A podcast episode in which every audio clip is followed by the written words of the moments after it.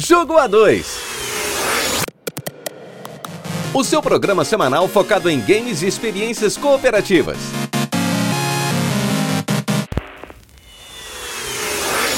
O Jogo A2 é um programa totalmente independente que reflete apenas a opinião de quem o apresenta.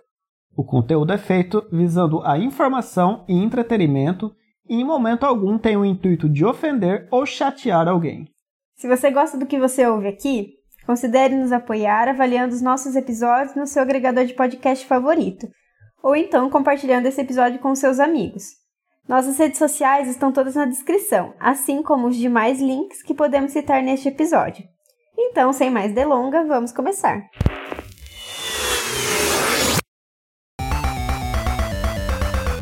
Olá, heróis e heroínas, sejam muito bem-vindos mais uma vez ao Jogo A2.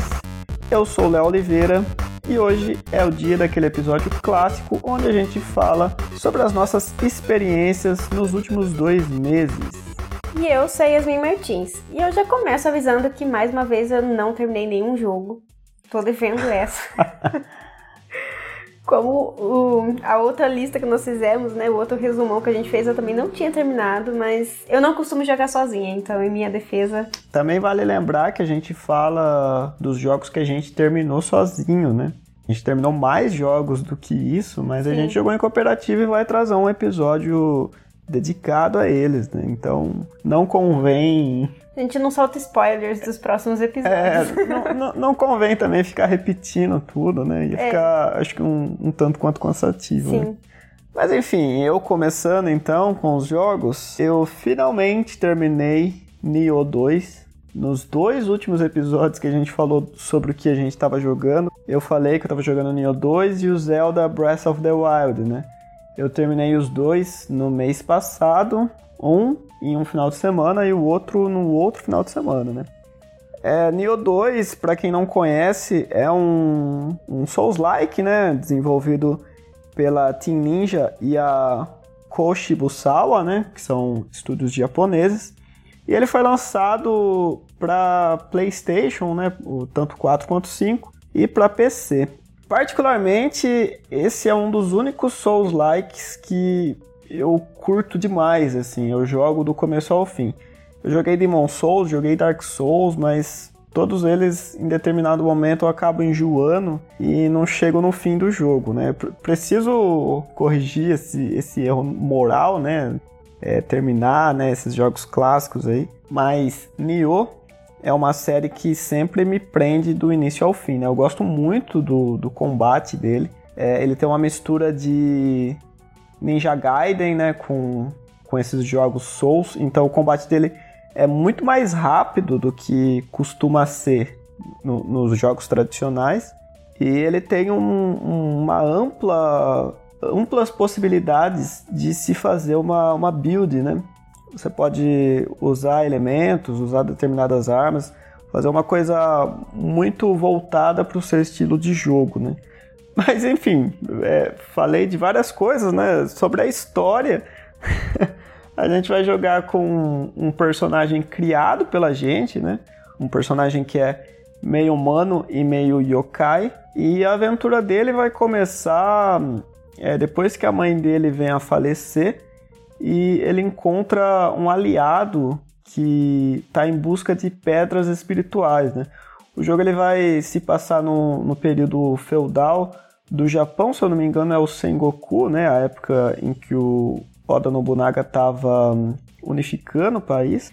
Então você vai ter aquela clássica hum, história, né, do Japão em volta de muita fantasia, né?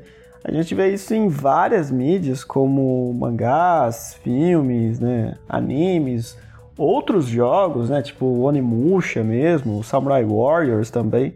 É, é um, um tema um tanto quanto recorrente, assim, né? Um tanto quanto batido até dá para falar, né? Mas eu gosto bastante. Eu acompanho muitas mídias que trazem esse tema. É, caso você goste de Souls Likes, recomendo. É um baita jogo legal. Se você tiver oportunidade, é, jogue ele no PC ou no PlayStation 5 porque eu achei esse segundo jogo um pouco pior que o primeiro na questão gráfica, sabe? É, você consegue mudar isso, né? Você consegue priorizar o FPS, né, ao invés dos gráficos. Isso vai travar o jogo em 30 ou vai deixar uma taxa variável tentando alcançar 60 no PlayStation 4, né? Mas é, compromete bastante a parte gráfica, assim, né? O jogo fica bem serrilhado. Foi uma coisa que eu não, pelo menos não, não me lembro de ter notado muito no primeiro, né? Então, se você tiver a oportunidade, jogue no PlayStation 5 ou no PC, né? Vai ser a, a melhor experiência.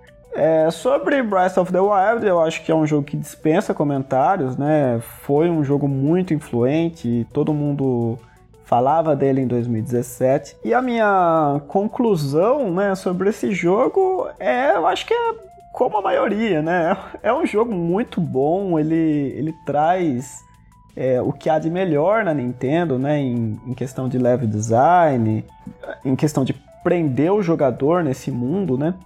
E aqui a gente, diferente de, de, dos outros jogos da série Zelda, a gente vai ter uma história muito mais madura, assim, e mais. É, até depressiva de certa forma, né? Porque a gente vai encontrar uma Hyrule totalmente destruída, né? Houve uma batalha entre o Ganon e os campeões dessa terra de Hyrule. E a conclusão não foi muito feliz, né? Ah, os campeões são derrotados, a Zelda consegue manter o Link numa espécie de, de sono criogênico que fala quando é congelado. É, acho que é. E ela tenta selar o, o Ganon ali, né? Ela usa o poder dela para manter o, o Ganon preso durante 100 anos. É, e aí o Link vai acordar sem memórias e vai ter que redescobrir, né? Tudo, tudo que aconteceu, né? Para a Terra chegar àquele ponto. Então, diferente dos jogos anteriores, a gente vai ter um mundo aberto para explorar, né? A gente consegue fazer quests principais e quests secundárias. E há também a possibilidade de encontrar shrines, né? Que vão funcionar basicamente para você evoluir o seu personagem. Você encontra uma shrine, é, adentra ali, né, a, a dungeon, um puzzle que ela vai apresentar, ou um, um, uma batalha contra um, um guardião. E completando isso, você vai receber uma esfera. Com quatro esferas dessa, você consegue ou evoluir o HP do personagem, né, do Link, ou a estamina, né, que também é importante para você correr, agarrar objetos, coisa e tal. Eu gostei muito do jogo, é, eu só achei que ele deixou um pouco a desejar, principalmente nas batalhas contra chefes e na variedade dessas shrines, né? Até mesmo das dungeons principais do jogo. Elas sempre vão trazer uma mesma temática ali, né, envolvendo a, as Divine Beasts, né, no caso das Shrines, envolvendo os, aqueles templos meio azulados, assim, e isso era uma coisa que eu gostava bastante nos jogos anteriores, que é, eles tinham várias dungeons com vários temas diferentes, né, e vários chefes diferentes também, né. Aqui, basicamente, a gente enfrenta fragmentos do Ganon ali, né, que tem um, um design um pouco semelhante, apesar da, da luta ser diferente. Né? Mas enfim, isso é um detalhe, o jogo é muito bom, recomendo você jogar caso você tenha oportunidade. Outro jogo que eu terminei, o terceiro e último, foi o Infernax, que saiu no Game Pass. E era um jogo que eu já estava de olho já, porque ele, ele trouxe de volta aquela gameplay clássica do Castlevania, né? Apesar de eu ter tido um pouco de dificuldade para acostumar com o pulo, porque o, o, personagem do Castlevania é bem mais pesado do que a gente encontra aqui em Fernax. O jogo ele vai seguir aquela linha bem padrão assim dos, dos jogos do Castlevania, né? dos jogos que ele se inspira. E ali a gente vai jogar com um personagem que a gente também vai dar o nome a ele, né? Ele é um, um duque de, de um determinado reino e eles estão eles estão sendo atacados né, com muita frequência por, por demônios, né, mortos-vivos e tudo o que há de mal e de trevoso né, no mundo dos, dos videogames e dos contos. E o objetivo dele é simplesmente quebrar o selo de, de um covil ali onde o mestre dessas trevas está tá morando ali, né? e derrotar ele. É simples assim. Mas o, o que ele traz de diferente é que ele une a gameplay clássica dos Castlevanias com os Metroidvanias, né? Você vai ter uma exploração ali pelo mapa, né? Você vai adentrar em dungeons também, né? Para pegar habilidades novas e conseguir acessar caminhos que você não conseguia. Ele é basicamente para mim um Castlevania 2 que funciona, né? O Castlevania 2 ele já vinha com essa premissa lá na década de 80, mas infelizmente o jogo não funcionou como deveria ser, né?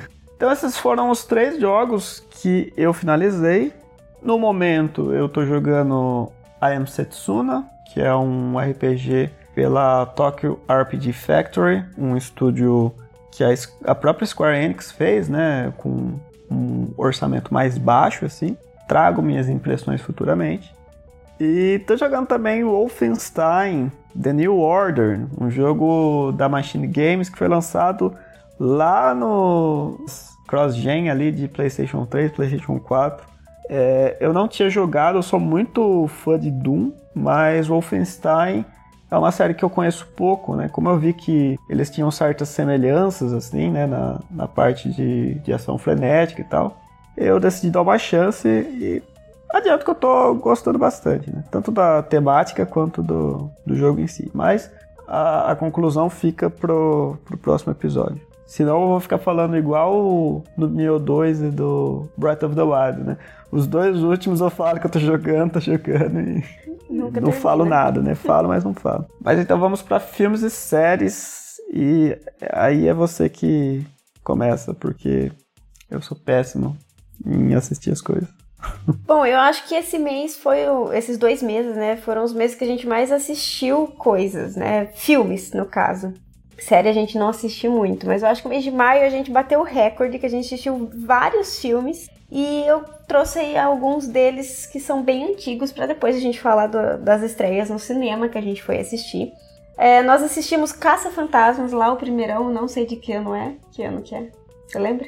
Ah, não vou saber ao certo, mas pode colocar aí 85, 86. Então, nós assistimos Caça-Fantasmas, que eu nunca tinha assistido. Eu imaginava, sei lá, quando eu era mais nova, que era um filme de terror. e foi bem divertido a gente assistir também. Você não chegou a assistir o desenho dos Caça-Fantasmas? Passava também. Eu só, só assisti aquele que tem as moças. Nossa, começou que tem pelo... o Thor. Pelo pior. É o Thor, não é? É, o mesmo ator, né, do Thor. Bom, nós também assistimos Terror em Silent Hill, que é outro clássico que eu também não tinha assistido. O Léo tem me feito assistir esses filmes mais antigos, porque eu, eu, sou, eu sou ligada nas, nos lançamentos aí, nas estreias, mas esses filmes. Em mais... filmes teen. Não, eu, eu, gosto de saber o que tá saindo nos streams, o que, que tá no, no cinema tal, mas esses filmes mais antigos aí da década de 80, 90, eu nunca me interessei muito em assistir. Então, é. o Léo que ama muito essa, essas décadas, né, ele tá me incentivando a começar a conhecer algumas, alguns clássicos, né? Terror em Silent Hill é de 2006, se eu não me engano. É mais novo, então. Parece mais velho. É, não. É, não tanto, né? Já faz mais de 10 anos, né, que saiu. É, e até hoje eu acho que é uma das melhores adaptações de videogames para filme. É, ele segue muito, ele dá a mesma sensação de você jogar um jogo de Silent Hill você vai ter assistindo esse filme. Eles até fazem uma homenagem ali, né, no, no jogo de câmera, bem no início do filme, ali, a hora que a personagem, não me lembro o nome dela, ela entra num beco ali. O jogo de câmera é o mesmo do primeiro jogo. Eu acho sensacional. Bom, e ainda nessa vibe de filme antigo, nós assistimos Evil Dead 2. Maravilhoso. Que... Nossa, gente, que filme ruim! Olha, as pessoas vão cancelar você na internet. Não é um filme ruim, mas ele mistura uma coisa de terror com uma comédia escrachada e. e é maravilhoso aqueles isso. efeitos que ninguém entende nada. Eu, eu não, não é o estilo de filme que eu gosto, porque ele não chega nem a ser uma comédia, nem um filme de terror. Ele fica numa coisa meio. Ele fica no meio termo? É, ele fica meio perdido ali. Mas eu gosto do ator. É, a gente assistiu, a gente começou a assistir aquela série também, né? Que, é, que se passa é depois dos filmes. Bruce Campbell, o ator. Como é que chama aquela série? Ash vs Evil Dead. Ah, tá. é, isso aí. A gente começou a assistir e eu acho que essa série ela é um pouco mais engraçada do que foi o filme. A série mim. você gostava, né? É, eu gostava da série. É, eu não sei o que eu esperava do filme, mas realmente aquilo foi. Quê? Foi tipo. Ah, mas eu preciso tá assistir o terceiro. O terceiro é a continuação direta, né? O primeiro você não assistiu. Mas é. eu achei assim, o filme, talvez na, na, época em que ele foi lançado, é claro que é outro, né? Outro período aí. Então é por isso que eu não, não julgo o sucesso que ele fez e que ainda faz, mas não é um filme que, que me agrada tanto, assim, de, de assistir. Eu assisto sem problema, mas assim, não achei que foi nem comédia nem terror, e aí eu não, já não sabia mais o que. Eu sempre gostei muito de filmes de terror, principalmente esses filmes antigos, assim, essas coisas meio trash.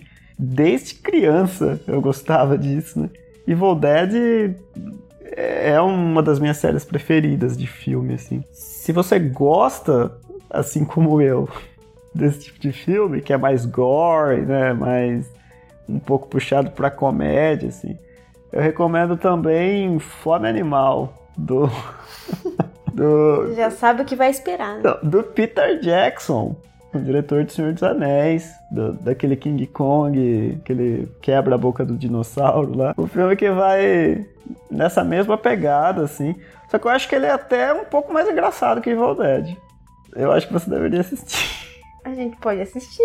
Mas, não mas sei também, se eu vou gostar, mas a gente pode Mas também ele é muito mais sangrento, sabe? Mas é, eu, eu gostava. Assim, pra mim, hoje, assistir isso é nostálgico, sabe? É, eu sei que não é. que hoje o filme é lindo, é maravilhoso. Não. É assim, que vai marcar a sua cabeça. Não vai? Não, não, não é, provavelmente muita gente não gosta. Mas né? é igual eu tô falando, se eu tivesse talvez conhecido essas histórias é, quando eu era criança, por exemplo, talvez eu tivesse essa mesma experiência que você, sabe? De me sentir nostálgica, de. Mas eu não tive. O meu primeiro contato foi aos 25 anos, entendeu? Então, pra mim, hoje não é um filme, é um filme ok. É um filme ali, tá ali, entendeu? Não vou voltar a assistir, sabe? Não, mas você tem que assistir a continuação. A gente assiste, não tem problema.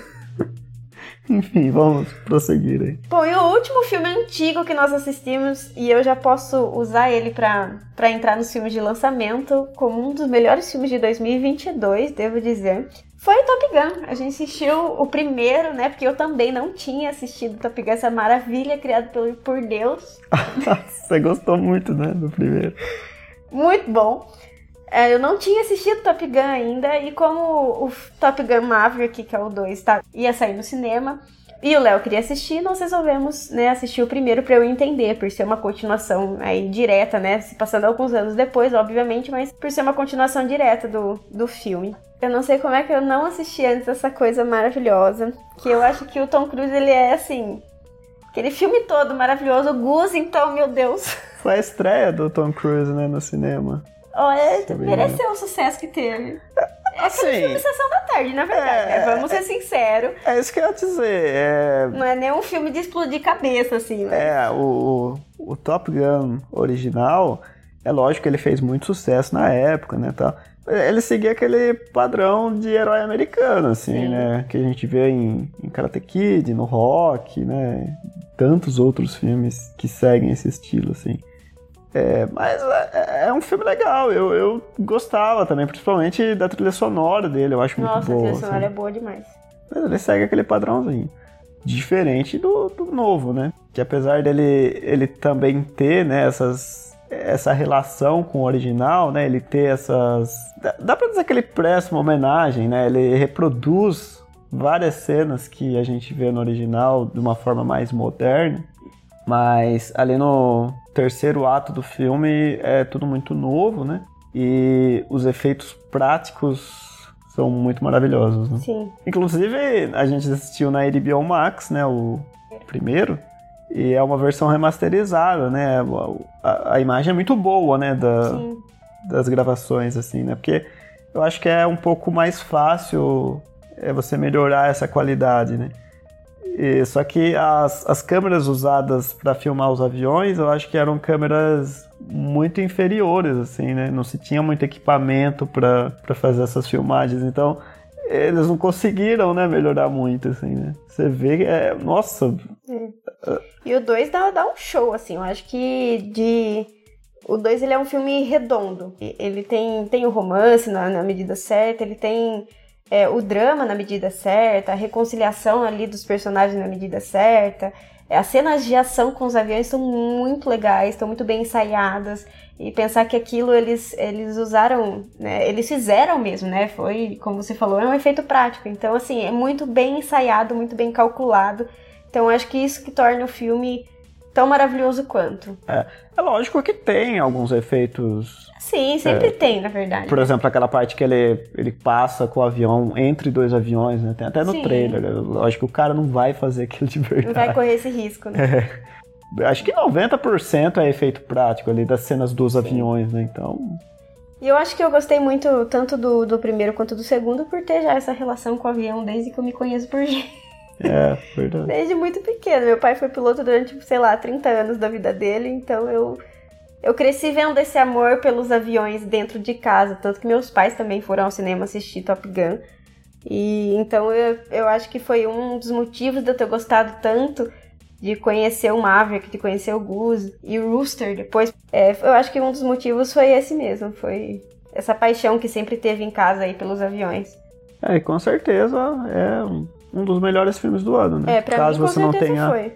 Ido assistir ainda, você, nosso ouvinte, pode ir com, com fé e coragem. Sei, eu acho que nem tá passando mais, mas procure aí. É, algum lugar vai sair em algum momento. Se quando esse, esse episódio for publicado, é, o filme já não tiver mais é, em cartaz. Foi em maio, já estamos em junho, final de junho. É, Procure em algum lugar pra assistir. Vai ter em algum lugar. Fica a indicação cinema póstumo.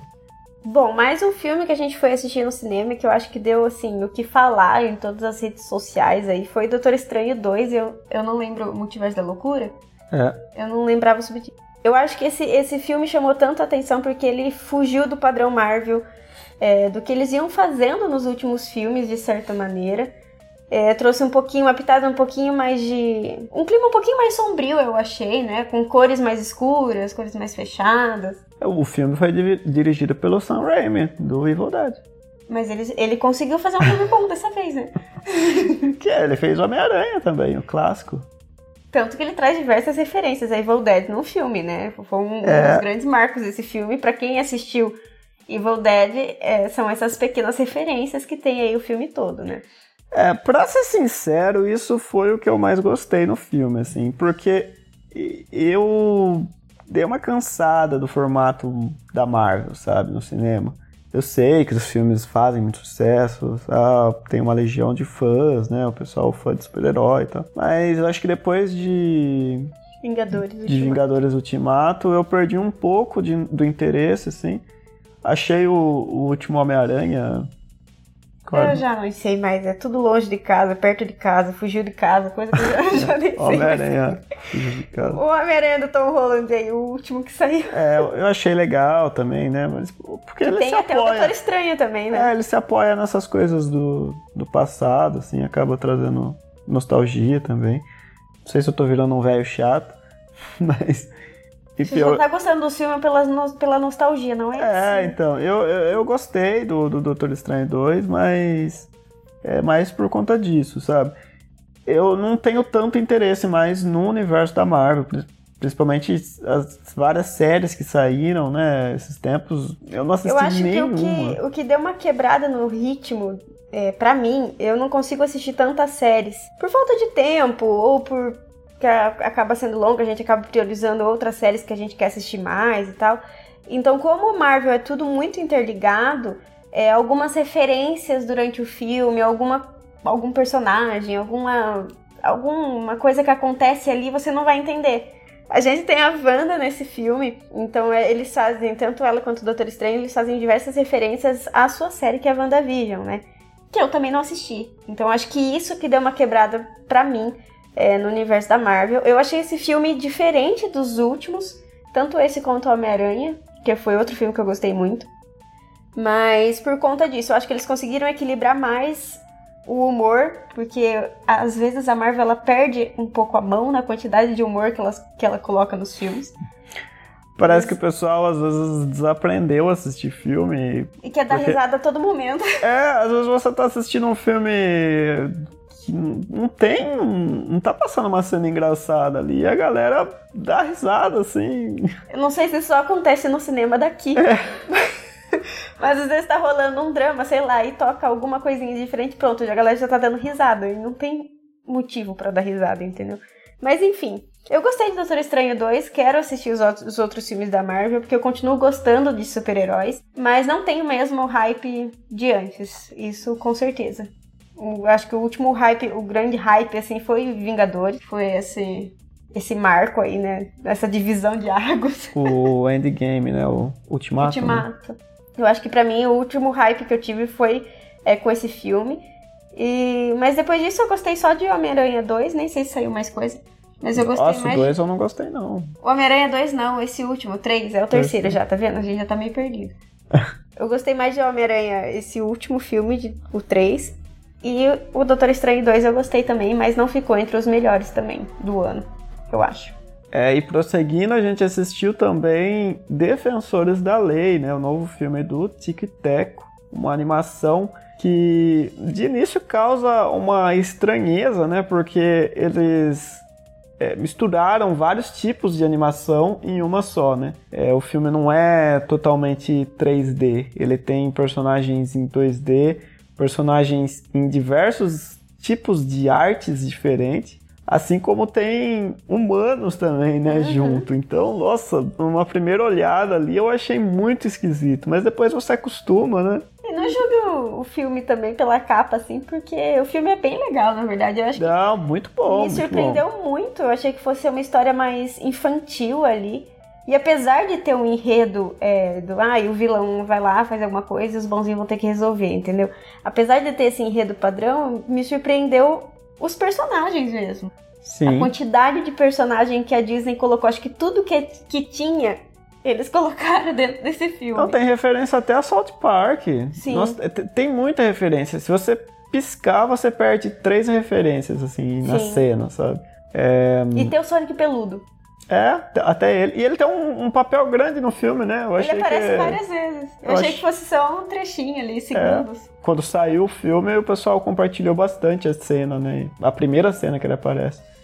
Mas ele tem uma participação grande até.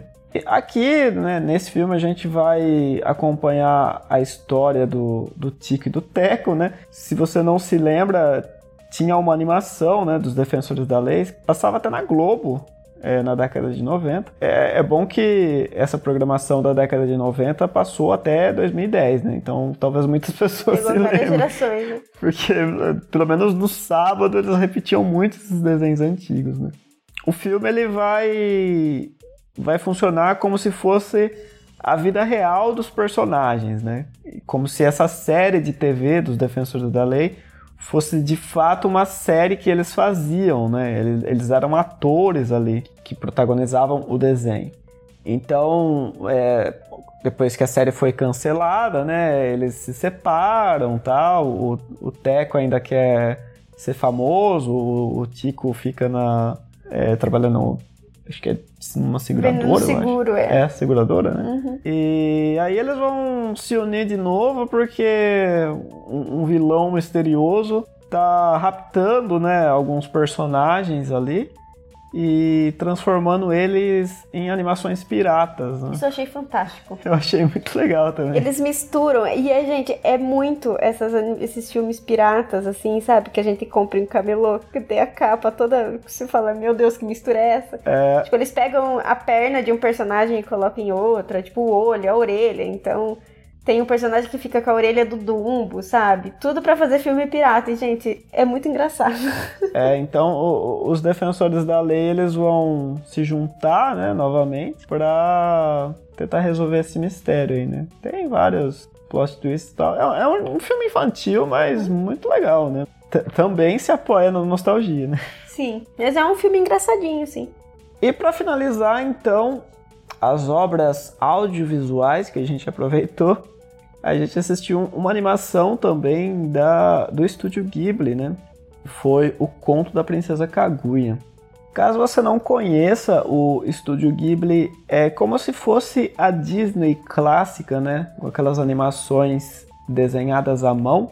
Esse estúdio ele faz animações maravilhosamente detalhadas e talvez você possa conhecer a Viagem de Chihiro, né, que foi até vencedor do Oscar na época do seu lançamento. É, o Conto da Princesa Kaguya também concorreu ao Oscar, né, mas não ganhou. Mas enfim, a gente aqui vai ter a história de um conto clássico japonês que se baseia no cortador de bambu.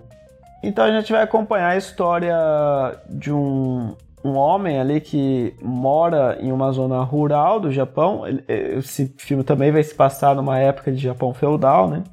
Parece um vilarejo ali, na verdade, né? Isso, é como se fosse um aglomerado de fazendas, assim, uhum. né? E um dia, quando ele está cortando bambu, né, para fazer o uso dele em sua casa, é, ele vê uma luz misteriosa surgindo no meio de um, de, de um desses bambus, né? E ele vai lá, corta e tem uma criança, como se fosse uma boneca, na verdade, né? É. Dentro do bambu. Ele, inclusive, pega ela com as mãos, assim, né? Com o a tamanho palma, da palma da mão. É, o tamanho da palma da mão dele. Então ele leva é, essa criança para casa. Ele é casado, né? Esse casal começa a cuidar, né, da, dessa criança. Lembrando que depois realmente vira uma criança, né? Assim que ele chega em casa, vira um neném, né? A Isso, boneca, é, né? É. Aí vira realmente ela, um Ela vai crescendo de uma maneira não natural, né? Ela cresce muito rápido. Para ele, né, é, essa criança, ela foi enviada pelos céus, né? E ela merece todo o luxo possível, né? Ele quer tratar ela como, como uma princesa. Uma princesa. Esse filme, ele tem é, lições muito interessantes, né? Sobre o que você quer e o que os seus pais querem de você. É, trata assuntos como depressão, inclusive. Eu achei a animação fantástica, como várias outras do Estúdio Ghibli, e, recomendo que vocês assistam, mas não espere é, uma animação nos moldes da Disney, sabe? É algo muito mais reflexivo, né? É, que vai gerar muito debate, né? Muita coisa para você pensar. E para eu não me esquecer, eu assisti o primeiro episódio do The Man in the High Castle, né, que é uma série original da Prime Video. É uma série que eu já queria assistir há algum tempo. Ela vai contar a história em uma linha do tempo alternativa em que os nazistas ganharam a Segunda Guerra Mundial. Então, os Estados Unidos foi dividido entre a Alemanha e o Japão, e a gente vai acompanhar a história de uma mulher que vai ter contato com um filme ali que chama The Man in the High Castle, né? Um filme. Quando eu falo filme, é, é, é aqueles filmes de rolo, sabe? É, que mostra os Estados Unidos vencendo a guerra, né? Então vai ter todo um mistério em torno disso, né? Se isso é real ou foi uma produção né, do, do, do país é, como parte de propaganda e tudo mais. É, logicamente não se limita a isso, né? Há, há várias intrigas políticas, né? O líder dos nazistas, que não convém nem citar o nome que todo mundo conhece, é, ele tá doente, né? E o pessoal, principalmente o, o, lado japonês, teme que com a morte dele é, a Alemanha venha a tomar, né, os, os territórios ali que antes eram do Japão. Então, é uma série com uma temática muito interessante, eu achei muito legal, né? Me pegou por isso. Mas infelizmente eu já vi que a terceira e a quarta temporada não são tão boas assim e não sei se eu vou assistir até o fim, mas eu pretendo. Bom, outra série que a gente tá assistindo, e meu Deus, que série é essa? Que é a terceira temporada de The Boys, a série que literalmente explode cabeças. Também original da Prime. Né? Também original da Prime. E se você não assistiu essa série, não conhece, eu acho que você devia conhecer agora se você for maior de 18 anos. É, se você for maior que 21. De 21 daqui a pouco. Porque essa série ela é uma série que vai contar é, sobre super-heróis, só que de uma maneira bem diferente da que a gente está acostumado. Esses heróis não são tão heróis. Eles realmente é, matam pessoas para conseguir é, poder para conseguir com que outras pessoas tenham medo deles, ou é toda uma conspiração dentro da empresa que cuida desses super-heróis e é um tentando matar o outro o tempo todo. Aquele clima de tensão, aqueles personagens que são. É, que a gente não sabe o que esperar deles, que eles são bem instáveis. É, mas é uma série assim, gente, é mistura comédia é, com cenas assim extremas de violência e cenas de relação sexual também assim bem explícita, né, muitas vezes. Então por isso que a gente fala que tem que ser maior de 21 anos para assistir, porque o clima é bem pesado. Mas é. é. uma das melhores séries já feitas, na minha opinião, assim. Eu acho que essa série ela tá seguindo um rumo fantástico. É, a série ela se baseia também num, num HQ, né? Caso você tenha interesse. Eu não sei se é fácil ler a HQ hoje em dia em meios oficiais, assim, né? Mas pelo que o pessoal diz, eu não, não li. O pessoal diz que a HQ ela é ainda mais pesada que a série e ela segue um rumo bem diferente, assim, de vários personagens, sabe? Então, no ponto que a série se encontra hoje, é, provavelmente o fechamento dela não vai ser o mesmo. E eu já vi muita gente reclamando do final da HQ, então talvez isso seja o lado bom, né? É, a série, como você falou, tá incrível, assim, ela tá trazendo tramas, né, muito boas. Também tem um dos vilões mais é, icônicos desses últimos tempos aí, que é o Homelander, né? ele realmente faz jus ao nome de vilão. Esse ator, ele é, ele é fantástico, gente. Se vocês não conhecem, dá uma pesquisada aí é, na série, no ator, porque ele, ele consegue passar é, aquele momento de que você começa a sentir pena, depois você tem raiva, depois essa raiva já vira um ódio, depois você quer, você quer que alguém mate ele logo. É, a última vez que eu vi isso foi em Breaking Bad, que você precisa assistir toda vez. Oh, não, é, isso já devia ser cancelado também. Não assisti Breaking Bad. Né? Eu vou assistir um dia. Melhor série de todos os tempos. Mas The Boys também tá se encaminhando para isso. Sim. Vamos ver qual vai ser o encerramento. O rumo. Dela. Bom, e agora realmente, já falou tanto que a gente vai encerrar, mas agora o último tema que a gente vai trazer aqui são os livros, né? O que, que você leu nos últimos dois meses? Bom, eu li e ainda não terminei, na verdade, eu tô na metade de Mouse, uma HQ do Art Spiegelman, que foi a primeira história em quadrinho a ganhar um prêmio Pulitzer, que é aquele prêmio um dos maiores prêmios da literatura. É, aqui a gente vai ter também uma história sobre nazismo. Eu tô bem ligado nisso, Na né? Segunda Guerra Mundial, você tá é. sabendo Eu tô, tudo. tô lendo, tô jogando Wolfenstein, tô assistindo The Man in the High Castle e lendo Mouse, né? E foi proibida em uma cidade dos Estados Unidos, né? É, no estado do Tennessee. Eu não vejo motivo, sinceramente, para isso. Não vi nada de explícito na, na HQ. por enquanto. É, ao menos por enquanto. Mas assim, ela mostra uma realidade nua e crua dos acontecimentos da época, sabe? É, ali a gente vai ter o, o Art, né, que é o, o próprio escritor, entrevistando o pai dele e mostrando esses acontecimentos né, na, na forma de quadrinhos. Né? Ele usa até a, a imagem de ratos né, para os judeus, é, de gatos para os alemães nazistas e de porcos para os poloneses. E isso dá uma entonação muito legal para a história, sabe? Eu tô achando fantástico, simplesmente obra-prima. É, é uma, uma aula mais didática possível de como funcionou o, esse regime na época, sabe? Regime criminoso, diga-se de passagem. É, com certeza. E você? O que, que você leu durante todo esse tempo? Eu li várias coisas, na verdade, mas eu acho que eu vou citar dois principais aí. É, o primeiro é que eu estou relendo Harry Potter.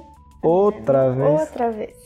Mas eu. Depois que eu assisti Animais Fantásticos, né? Esse terceiro, eu fiquei com muita vontade de reler Harry Potter, de voltar para esse universo. Mas como eu já tinha relido os três primeiros várias e várias vezes, e, e o primeiro e o segundo são muito parecidos com o filme, e o terceiro, para mim, é um dos melhores livros que tem da série, eu resolvi começar a partir do quarto, que era o que eu menos lembrava, né? A partir daí que eu que eu meio que deletei muita coisa da cabeça, que é onde a gente começa a ter muita informação e muito mais personagem. E é onde bastante coisa muda do que acontece nos filmes, né? Então, eu já li ah, Cálice de Fogo e a Ordem da Fênix, né? Já reli. E pretendo aí é, começar a ler o Enigma do Príncipe no próximo mês, que eu tô tentando ler aí um por mês. Mas tá sendo maravilhoso essa experiência de novo, assim, é, de revisitar esse universo. E cada vez que a gente lê, parece que é, a sensação é diferente. Tem algumas coisas que a gente, né, detalhes que a gente não lembrava e que são super interessantes e que foram deixados de lado do filme. Então, se você gosta dos filmes, eu acho que vocês vão gostar dos livros também. É, porque tem, assim, o filme é a pontinha do iceberg, porque tem muita coisa. Uh, por mais que a, a autora, infelizmente, é, não seja uma mulher, né? Vocês entenderam. Eu continuo gostando muito da, do universo de Harry Potter, então eu, eu gosto de saber mais sobre ele, de ler, ler e reler várias vezes.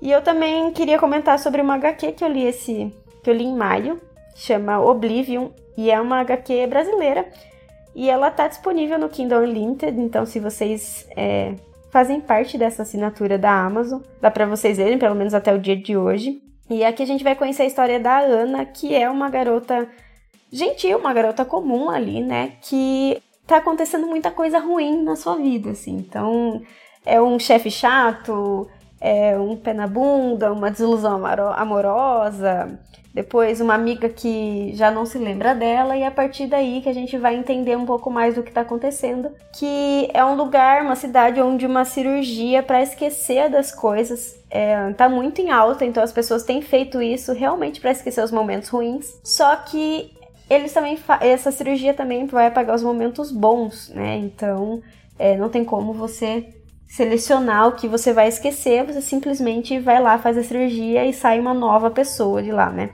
Essa aqui ela traz uma pergunta muito, um questionamento muito importante, que é até onde a gente iria é, para esquecer esses momentos ruins, né? Será que a gente faria esse tipo de procedimento, esse tipo de, de, de cirurgia, mesmo significando que a gente vai esquecer nossos amigos, né? né? Os momentos bons, as risadas, enfim. A pandemia. É, tipo. É, não tem como você ir lá e selecionar e esquecer só o seu sua, sua desilusão amorosa, entendeu? Porque a gente é feito de momentos bons e momentos ruins, de tristezas e alegrias. Então, é, será que a gente seria, mesmo esquecendo só as coisas ruins, será que nós seríamos os mesmos, entendeu?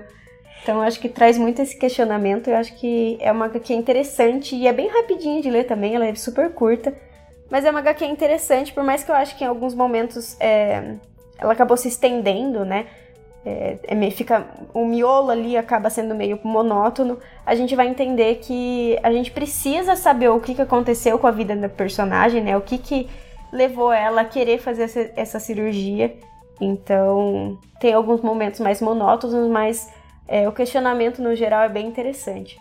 Então é isso, acho que a gente conseguiu resumir bem os dois últimos meses, né? Muitos jogos e muitos filmes, poucos livros. Não muitos jogos, na verdade, né? É, mas foram jogos longos, né? Sim. Mas acho que a gente conseguiu resumir bem aí depois de quase uma hora de episódio, eu acho. a gente espera que vocês tenham conseguido ouvir até o fim. E que vocês aproveitem alguma dessas dicas não se esqueçam de nos seguir nas redes sociais também, que a gente está sempre acompanhando, está sempre postando né, o que a gente está fazendo, o que a gente está jogando, é, enfim, tudo por lá. Então é isso. Nos vemos na próxima semana. Até mais. Tchau!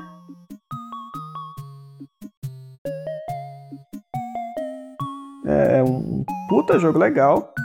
Pode falar puta. Né?